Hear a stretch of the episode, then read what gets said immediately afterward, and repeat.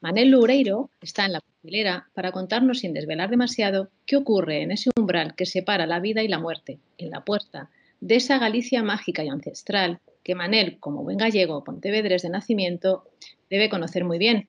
Un placer, Manel, que sé que estás por ahí al otro lado de la línea, que en este caso nos une para hablar de, de esta novela, de La Puerta. El, placer es mío, estoy encantado de estar aquí con vosotros y sí, vamos a hablar un rato de la puerta y de todo lo que se esconde detrás, que son un montón de cosas. Vamos a ver qué podemos desvelar. Venga. Venga, cruzamos la línea de lo que consideramos racional, mm, bueno, pues ante algo tan, tan desesperado como es salvar la vida de un ser querido y en este caso es el, del hijo de Raquel Colina y ya con esta pregunta pues ya hacemos nos cuentes un poquito de este personaje y de esta situación tan agónica que tiene con, la enfermedad de, su hijo. Sí, eh, La Puerta es, es, un thriller, es una novela negra donde hay una serie de asesinatos que resolver, pero aparte de eso tiene muchas más cosas por detrás. Como toda buena novela compleja tiene que tener más ingredientes, si no sería demasiado plana. Tiene por una parte esa Galicia eh, rural, esa Galicia llena de secretos, de verdades dichas en susurros, a media voz, de gente que sabe más de lo que aparenta en esos pequeños pueblos que se están quedando despoblados. Y después está la historia de Raquel, de su protagonista y de su hijo, Julián. Raquel llega a Galicia casi de rebote. Raquel tiene que investigar estos crímenes que se suceden en lo alto de la montaña por casualidad, porque Raquel tiene un problema. Ella, que es una agente de la Unidad Central de Inspección Ocular, una mujer que vive en Madrid, que está acostumbrada al ritmo trepidante y burbujeante de esta ciudad, bueno, trepidante y burbujeante siempre que el COVID lo permita, por supuesto, pero que está acostumbrada a un, mm. a un ritmo más dinámico, eh, tiene, sin embargo, un problema. El problema es que su hijo se muere. No es que esté un poco enfermo, no es que tenga una No, se muere. Los médicos ya le han dicho que la medicina ha sacado el último conejo que tenía dentro de la chistera y que Julián, que tiene nueve años, se va a morir. Eh, claro, eh, Raquel hace lo que haría cualquier madre cualquier padre en esta situación. Se niega a rendirse, se niega a dejar de pelear, se niega a dejar de nadar, por mucho que le digan que es inútil. Y cuando la ciencia ya no le ofrece más, eh, más alternativas, Raquel, que por su trabajo es una mujer racional, esta gente de la Guardia Civil, de la Unidad Central de Inspección Ocular, lo más parecido al CSI que existe en España, decide abrazarse a lo que ya le queda, que, que es de repente que llega a sus oídos un rumor. Hay una menciñeira en Galicia. Una menciñeira es una especie de sanadora que tiene un poco de meiga, un poco de médico, una mezcla de varias cosas que existen en la Galicia rural.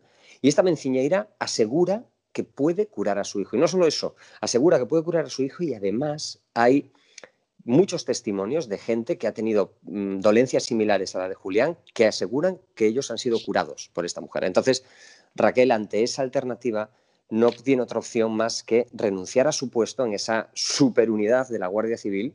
Eh, todo el mundo piensa que está dinamitando su carrera, echándola por la borda, porque se viene a Galicia, se viene a vivir a Galicia para que Julián pueda ponerse en manos de esta menciñeira y para ello pide el traslado a un pequeño y remoto puesto rural de la Guardia Civil, un puesto de estos que es eh, lo peor de lo peor, es decir, ahí es donde todo el mundo entierra su carrera. Y sin embargo, cuando llega ahí, eh, cae en sus manos este crimen de la montaña, cae en sus manos este misterio y pronto va a descubrir que resolver esos crímenes puede estar directamente relacionado con la vida de su hijo. Pues ya que has mm, hilado, digamos, eh, el tema de su hijo con, esta investigación que tiene que hacer sobre esta joven asesinada, eh, sin desvelar mucho, ya que has nombrado la investigación, ¿cómo se, ¿cómo se realiza una investigación de, un cadáver en estas circunstancias, porque, bueno, eh, no es... Mm, a ver, no es una, persona que haya aparecido mm, asesinada a la vuelta de la esquina. Quiero decir, esto lleva ahí su, historia, lleva mucho tiempo y además está con, esa forma ritual. Sí, eh, pronto Raquel se va a dar cuenta de que la investigación no va a ser fácil. Eh, primero, porque carece de los medios técnicos a los que está acostumbrada una mujer que eh, sabía que todo estaba a un golpe de un clic en su teléfono, que tenía los mejores medios humanos y materiales a su alcance para hacer una investigación, se encuentra con que un pequeño puesto destacado en el interior de la Galicia profunda no tiene ni por asomo esas capacidades. Y no solo eso, además, pronto va a descubrir que ese mundo de que, que esto es absolutamente real, ese mundo de esa Galicia rural, de esa Galicia profunda, el siglo XXI lo que todos conocemos, está profundamente entretejido con un montón de costumbres ancestrales, de tradiciones milenarias, de, de cosas que caminan un poco entre la leyenda y la realidad. Y esto, unido a un clima húmedo, de una lluvia permanente, de un aislamiento, eh, donde la cobertura del teléfono va y viene, donde de repente la luz eléctrica, algo que habíamos presentado, se va en invierno durante horas sin ningún motivo aparente por culpa de una tormenta, eh, todo eso genera un caldo de cultivo en el cual la investigación eh, va a ser muy difícil y se va a encontrar con muchas dificultades insospechadas y más artesana, ¿no? Más, más vamos a decir, más antigua, ¿no? Como, más pegada, sí, sí, más pegada a tierra.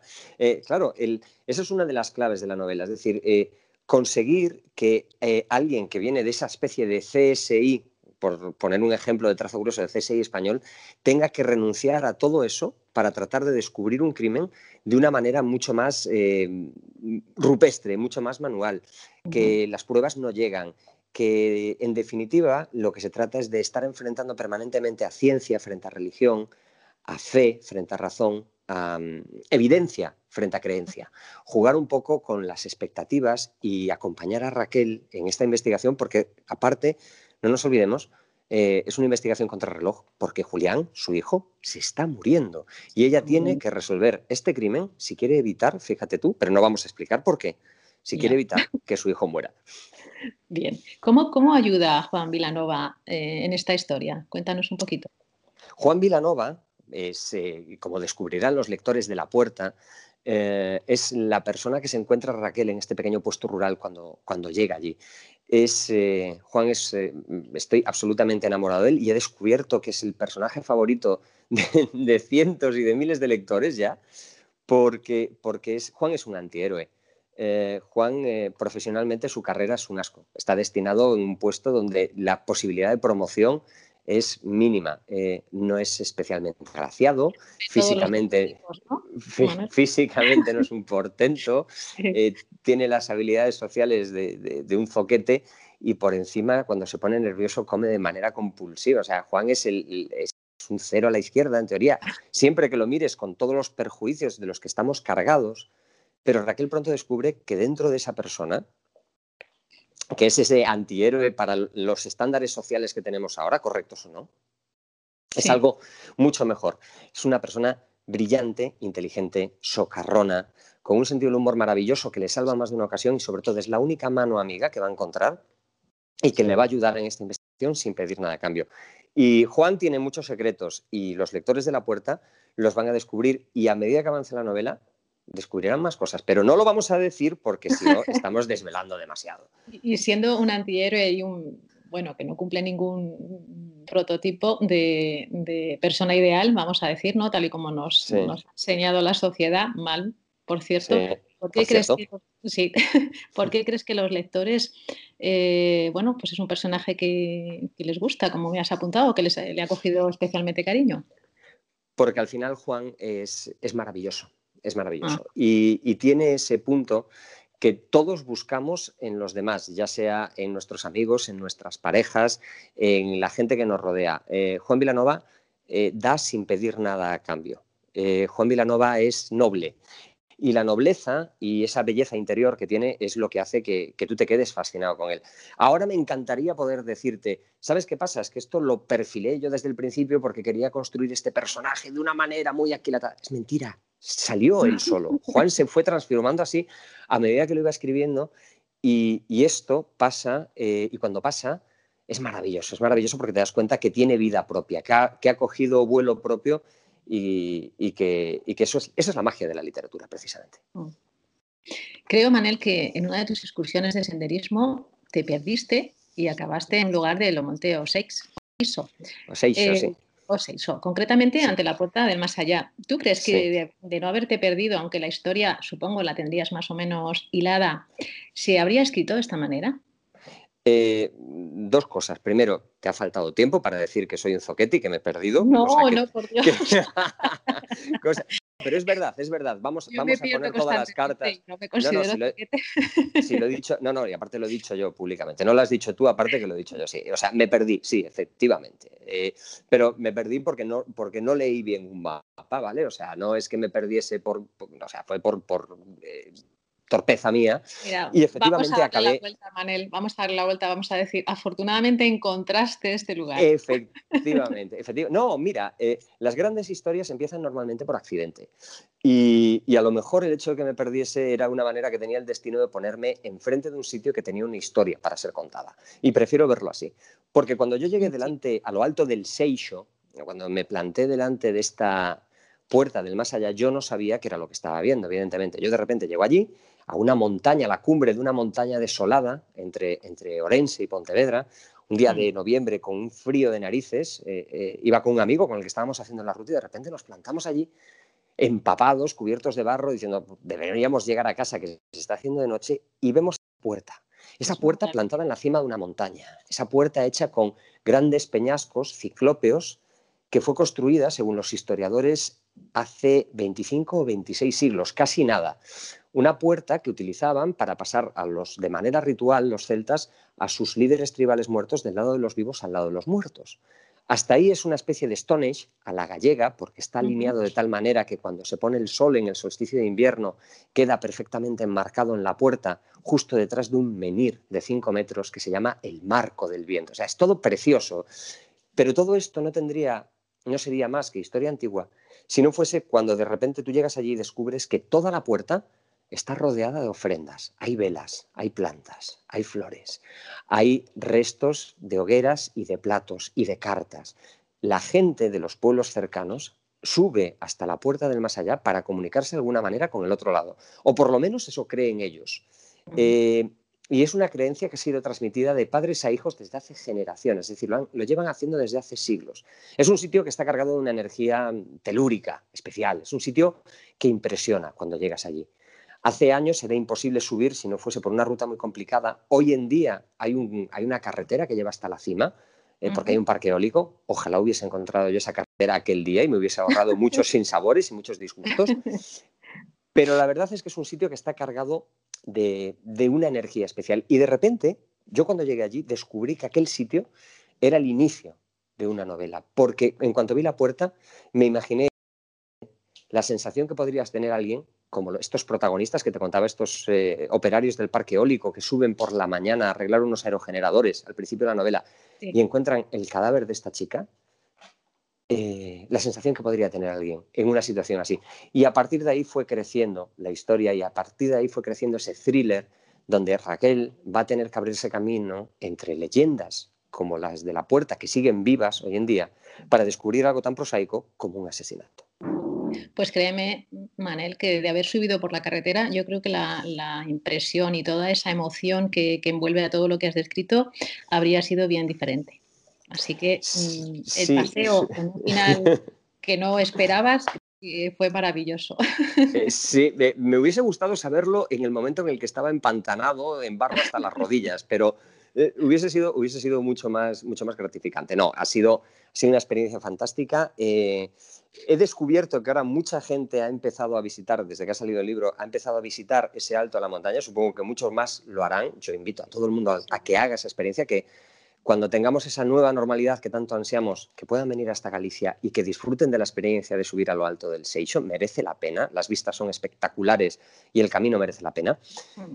Y, y además lo curioso es que esa puerta que sigue en uso después de 26 siglos, cada vez tiene visitantes de sitios más lejanos es que la verdad es que lo que se ve en Google, tengo que confesarte que lo he visto, eh, o sea, es que ya te atrae. Y si además tiene una historia detrás, como la que has escrito, pues más todavía. O sea, que se, va a visitar mm, cuando nos dejen, como, como bien apuntamos, yo creo que mucho. Eh, vamos a hablar de, más umbrales. ¿Tú crees que mm, hay algunos que no somos capaces de atravesarlos porque tenemos una vida como muy conforme? Yo creo que merece la pena cruzarlos. ¿Tú qué crees? Eh, esto es una pregunta muy filosófica, pero, eh, pero en el fondo estoy absolutamente de acuerdo contigo. Mira, estamos acostumbrados a vivir en nuestra zona de confort, ¿vale? Todos nos construimos un trocito de mundo en el que estamos muy cómodos, porque todo es predecible, porque sabemos todo lo que va a pasar y en el fondo a los seres humanos nos encanta eh, esa sensación de control, esa sensación de ausencia de sobresaltos. Pero el problema de las zonas de confort es que puedes acabar haciéndote prisionero tú mismo de tu pequeña zona de confort. Tu trabajo, tu rutina diaria, tu, día a día, y en el fondo sabes que estás insatisfecho, que eso no es lo que te llena, que no estás contento con ese trabajo, que no estás contento con esa vida, que, hay algo que te falta.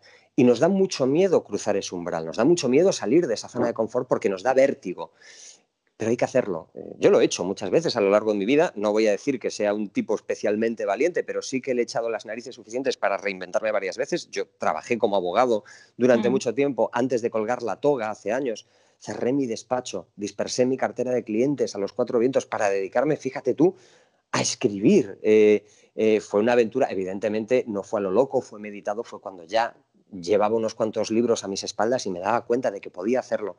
Pero el ser capaz de cruzar esos umbrales, el ser capaz de salir de esa zona de confort, sobre todo en estos tiempos tan de zozobra, ¿sabes? Que estamos viviendo de tantas pues inseguridades, de tantos miedos, mm. pues eh, escucha, yo no sé si a lo mejor alguien que está escuchándonos ahora está en ese momento de duda de me atrevo, no me atrevo, me lanzo, no me lanzo. Eh, no quiero ser responsable de que nadie haga saltar la banca, pero sí, eh, si a mí me preguntan, yo desde luego animo a, correr el riesgo, porque es que en el fondo, si no, la vida es un sitio muy árido y muy gris. Eh, para ganar hay que arriesgarse, eso está claro. Opino lo, opino lo mismo. Joder, qué profundo he quedado, ¿no? Así de golpe. Ha quedado estupendo. la vida y la muerte están entrelazadas de una manera tan densa que no hay que sentirlas sino abrazarlas cuando toca. Esto es de Ágata y ya aprovecho para que me cuentes cosas de ella. Sí, esa es una frase que pronuncia eh, uno de los protagonistas de, La Puerta y en el fondo no deja de ser un reflejo de la mentalidad eh, que existe en Galicia sobre la Galicia rural, porque la Galicia urbana es como cualquier ciudad de España, pero la Galicia rural todavía tiene esas mentalidades propias, eh, idiosincráticas, de esa relación que entendemos que existe entre la vida y la muerte. Fíjate, Galicia tiene algo en común con Irlanda, con Gales, con Bretaña, con Escocia, con toda esta fachada atlántica que compartimos las mismas tradiciones, las mismas leyendas. Eh, o sea, la Santa Compaña y la cacería salvaje y las banshee irlandesas es exactamente lo mismo, solo que le vas cambiando el nombre, por ejemplo, y le vas poniendo otro color. Eh, menos el whisky, tenemos prácticamente todo en común. Y, el, y, el, y, lo curioso de esto, una de las cosas que más llama la atención en esa Galicia rural es la relación tan estrecha que hay entre la vida y la muerte. Esas tradiciones que tenemos de, de procesiones a sitios a los que tienes que ir de vivo o de muerto, esas eh, cosas que se ven tan pintorescas todos los años en verano, cuando no hay noticias en los telediarios, esa procesión que se celebra en Galicia, donde la gente va ofrecida dentro de su propio ataúd. Eh, la Galicia rural es el único sitio del mundo donde los cementerios no están en las afueras, están en el centro del pueblo y las casas están pegadas encima. Eh, hay una relación muy estrecha, muy simbiótica entre la, entre la vida y la muerte, se, ve de una manera muy natural en esa Galicia profunda. Y Ágata, esta, esta protagonista, ese personaje, de la puerta, del que voy a decir muy poquito, porque si te das cuenta estoy dando muchas vueltas para no tener que hablar de ella, porque lo veo, que, lo, descubran, que lo descubran los lectores. Eh, Agatha es un reflejo de eso. Agatha es un reflejo de eso y es ese choque de esa mentalidad eh, antigua que se está perdiendo, por cierto, eh, que con el que se va a encontrar él, esta, esta mujer madrileña y acelerada, que le va a sorprender, pero que va a tener que entender para poder avanzar en su investigación. Y de Ramona, ¿me puedes contar un poquito más sin dar rodeos? Sí, sí, sí. Ramona es esta menciñeira, Ramona Balongo, fíjate qué nombre, ¿eh? Eh, es esta menciñeira a la, que, a la que Raquel Colina recurre buscando mm. la salvación de su hijo. Y te voy a contar poco, pero te voy a decir una cosa que seguramente no sabías. Eh, Ramona está basada casi íntegramente en una tatarabuela que ¿Ah, tenía yo. Sí, sí, bueno, evidentemente que yo no la conocí porque murió hace mucho tiempo, pero eh, que era menciñeira. Eh, lo que pasa es que las menciñeiras transmiten sus conocimientos por vía matrilineal, es decir, solo puede pasar de madres a hijas. Eso ya me hubiese inhabilitado a mí por completo para ser menciñeira, evidentemente, pero además de eso eh, se, rompió la, se rompió la línea en algún momento del, del, pasado de mi familia y no le pudo transmitir sus conocimientos a sus descendientes. De todas formas, eh, son personajes que, existen todavía hoy en la Galicia rural que aseguran que pueden hacer cosas que no puede hacer la medicina, pero que normalmente no cobran nada por su trabajo. Fíjate, eso elimina totalmente la posibilidad de que sea un engaño o fraude para sacar dinero, puede ser por otros muchos motivos, sí. pero, pero ellos, ellas entienden que tienen que hacer este trabajo porque tienen un don y ese don tiene que ser compartido. Es curioso, ¿verdad? Sí, además yo creo que cuando acudes a que alguien te, alivie o te sane de alguna manera, primero tienes que confiar en él, porque ya puede tener toda la ciencia y toda la experiencia del mundo, que si desconfías de él, mm, primero no vas a empezar a hacer caso. Así que si, si Ramona eh, eh, transmite esa, esa capacidad de sanación, pues yo creo que tiene mucho ganado. Mm, ¿No te parece que a veces al aferrarnos a estas cosas que parecen irracionales, quizás sea una forma de sanar nuestra conciencia para cuando el final sea el que no queremos. Eh, pensar que hemos recurrido hasta, hasta el último de, las posibilidades. Es, muy humano aferrarse a lo que sea cuando se te van acabando las, posibilidades. Es lo que le pasa a Raquel. Raquel, insisto, es una mujer analítica, cerebral, eh, muy inteligente. Ella sabe que, que, se tiene que fiar sobre todo de la medicina y de la ciencia, que es quien tiene las respuestas, quien salva vidas.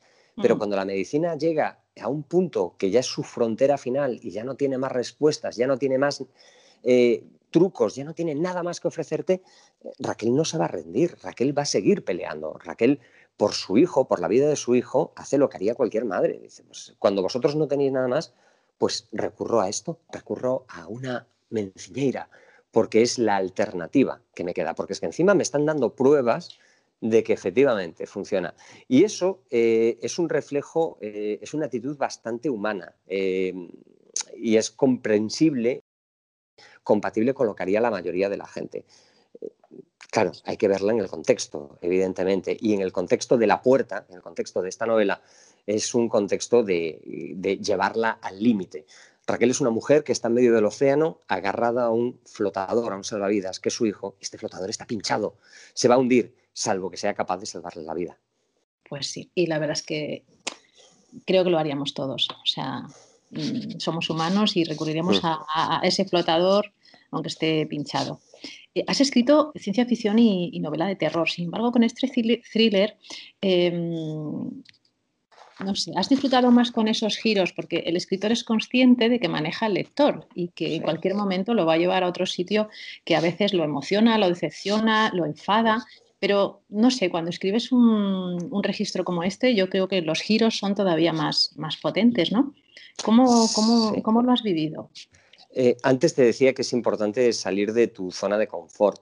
Eh, efectivamente, yo he escrito eso, pues fantasía, yo un adult de terror, eh, otros géneros en los que me ha ido muy bien, con, con, una gran acogida del público, en los que me sentía muy cómodo y podría haber seguido ahí toda mi vida, pero eso no supondría un desafío. Ahí es necesario buscar desafíos. Y en este caso el desafío era muy grande porque un thriller es quizás uno de los géneros más complicados de escribir, porque todo tiene que funcionar como un mecanismo de relojería extremadamente preciso. Cada escena tiene que ir en su sitio, cada personaje tiene que tener su función, cada punto de giro, cada momento en el que de repente te llevas un sobresalto tiene que estar muy bien medido. Un thriller es una novela que te tiene que tener sentado en el borde de la silla mientras estás leyendo. Y mientras estás leyendo tienes que estar diciendo, venga, unas páginas más y lo dejo. Venga, un capítulo más y, ya paro. Y no paras, y no puedes parar. Y cuando llegas al final y, cierras el libro, sientes esa sensación de pérdida, de qué bien ha estado, ojalá tuviese tenido 50 páginas más. Eso es el objetivo que te tienes que plantear cuando, cuando levantas una historia de estas características, que sea real, que el lector la esté viviendo, que sea eh, una parte más de esta historia y que lo disfrute. Eh, en ese sentido, eh, era un desafío que no me hubiese atrevido a hacer hace años y que esta vez me he atrevido a afrontarlo. Y ahora ya te puedo decir, porque ya lleva eso, una semanita en la calle, ya empiezan a llegar las primeras críticas de lectores, y ahora ya empiezo a respirar un poco aliviado porque son mayoritariamente muy buenas y eso es muy buena señal, porque significa que de alguna manera ese objetivo se ha logrado y que sobre todo que los lectores lo están disfrutando, que eso es lo más importante. La literatura tiene que ser diversión, por lo menos tal y como yo lo veo. Cuando alguien esté leyendo la puerta, se lo tiene que estar pasando bien, tiene que disfrutar del libro y al acabarlo tiene que decir, me ha gustado tanto que lo quiero recomendar, porque esa es la mejor prueba de que has hecho bien tu trabajo. Pues como lectora de la puerta, como te decía fuera de, micrófono, eh, desde luego todos los requisitos que apuntas se han cumplido con, tu lectura. Así que enhorabuena. Muchísimas gracias. Pues, es un halago inesperadísimo y me siento muy bien. Además, me encanta ese tipo de, registro, o sea que, bueno, he disfrutado muchísimo y es una historia brutal. O sea, bueno, ya te lo decía antes y lo reitero ahora. Mm, Manel, para terminar, vivimos en, bueno, pues en un año de aislamiento, ¿no? Yo creo que nuestras casas se han convertido en más hogares que nunca. Y, y, yo creo que, bueno, como tú y yo estamos ahora comunicándonos de forma virtual, ¿no crees que es el mejor momento para que el mundo de las publicaciones, castigado, tengo que decir, eh, digamos que sea el momento mejor para contar historias y para vivirlas con más imaginación que nunca, puesto que no podemos salir todavía a, bueno, pues hacer otras cosas y como apuntábamos antes, pues a ver a lo mejor esa, puerta de Doalén. Eh, yo creo que sí. Eh, mira, tenemos una necesidad innata como seres humanos de disfrutar de nuestro tiempo de ocio. Eh, como, como, dijo una vez eh, Javier Sierra, eh, que es un gran escritor y una excelente persona, dijo, es un homo ludens, es un hombre que necesita disfrutar de la vida. Pero ¿qué pasa cuando te sacan un montón de cosas de ocio? Cuando no puedes salir con tus amigos, cuando no puedes ir a espectáculos deportivos, a espectáculos artísticos, cuando no puedes ir al teatro, cuando no puedes ir al cine casi porque estás dudando un montón y porque encima los distribuidores están un poco asustados y no sacan películas. Es decir, cuando de repente te, te, reducen tu capacidad de ocio a lo que puedes hacer en tu casa, a la televisión, a los videojuegos, a la lectura, pues de repente pasa que efectivamente pues que los índices de lectura sorprendentemente aumentan, lo cual es maravilloso. Pero eso implica también que los que hacemos este tipo de contenidos tenemos una responsabilidad, ¿vale? Y esta responsabilidad es conseguir, primero, que los que invierten su tiempo y su dinero en adentrarse en un libro, por ejemplo, como La Puerta, que obtengan algo a cambio, que obtengan una satisfacción y sobre todo tenemos una responsabilidad enorme, que es dar evasión en estos momentos tan complicados. Dar evasión y dar la capacidad de viajar, que es algo que nos ha robado el COVID.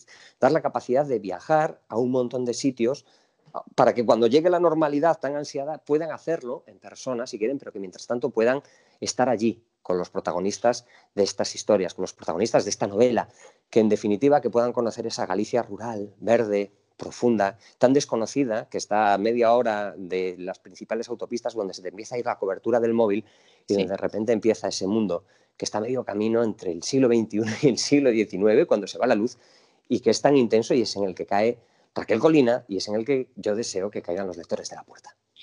Pues invito a los oyentes a que lean La Puerta, un crimen ritual y una mujer desesperada por salvar a su hijo. Manel, ha sido un verdadero placer mm, entrevistarte, hablar contigo y, bueno, espero que los oyentes eh, se animen, que creo que lo están, a leer esta puerta y a descubrir qué hace Raquel y cómo, cómo mm, tira de todos los recursos para intentar salvar a su hijo. Muchísimas gracias, ha sido un placer.